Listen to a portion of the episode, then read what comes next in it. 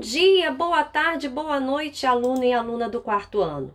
Vamos dar início ao nosso primeiro podcast, aula de História. Esse podcast é para auxiliar você, aluno e aluna, na atividade desta semana, que está no seu material didático carioca, na página 267. E aí, estão preparados? Ao longo de sua história, o Rio de Janeiro passou por diversas transformações e apresentou grande crescimento urbano. No século XVI, em 1580, o Rio de Janeiro tinha uma paisagem natural. Esse tipo de paisagem não sofre modificação do homem, mas com o passar dos séculos e dos anos, o rio vem se modificando.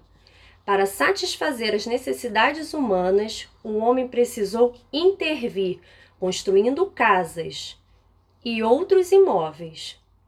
Com o desenvolvimento do Brasil e das cidades, podemos concluir que foram surgindo estradas, pontes e túneis.